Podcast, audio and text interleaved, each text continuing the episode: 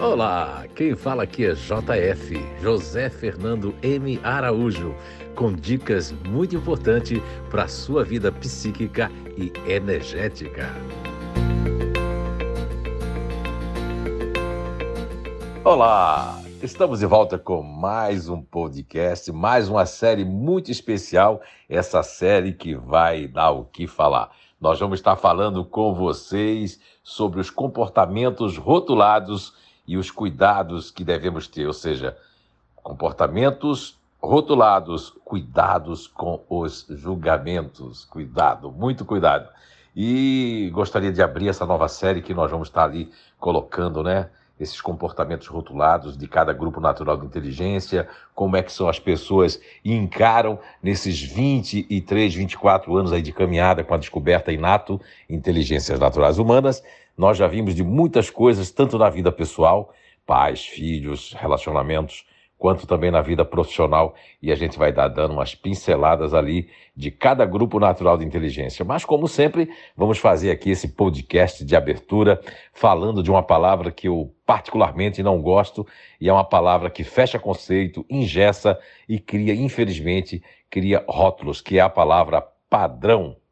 Então, veja bem, é uma palavra que, porque cada perfil de personalidade né, sempre me pareceu adequado a uma utilização, né, não de um termo padrão para designar, mas um termo que é grupos, porque são grupos naturais de inteligência. Então, ao passar do tempo, eu, eu compreendi que essa designação é inadequada à questão do padrão que eu já usei lá no passado, né?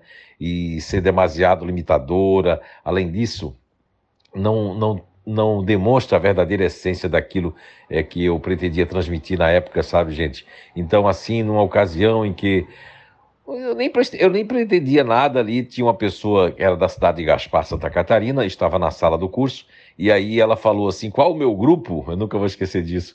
E aí eu falei: grupo? Aí eu gostei e foi muito, muito importante. Então, é, isso marcou muito, porque depois eu tive na Grécia e lá eu vi que o próprio Aristóteles usava a palavra grupo e subgrupo, que inclusive Darwin né, é, usou é, os conhecimentos de Aristóteles para a questão do grupo e subgrupo das espécies. Então, então o grupo ecoou em mim como uma campainha chamando-me né, a atenção na época para aquilo que seria o termo mais correto para o meu objetivo da descoberta das inteligências naturais humanas. Então, a partir de então, eu comecei a usar a palavra grupo.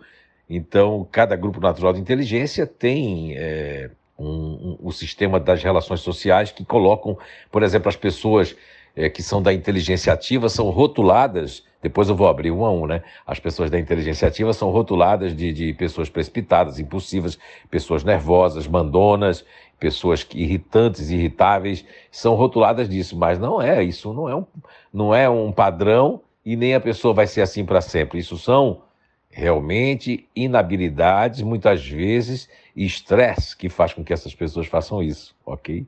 E as pessoas da inteligência emocional são rotuladas de choronas, ciumentas, possessivas, vingativas, né?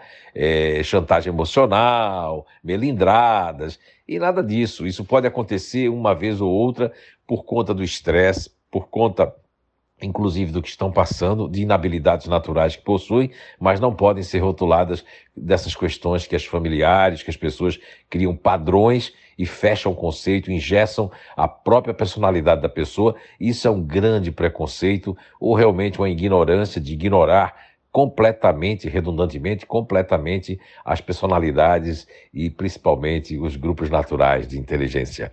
Então, e aí depois tem as pessoas da inteligência racional que são rotuladas de frias, distantes, egoístas, individualistas, né? Ou é, fantasiosas demais, sonhadoras demais, enfim, né?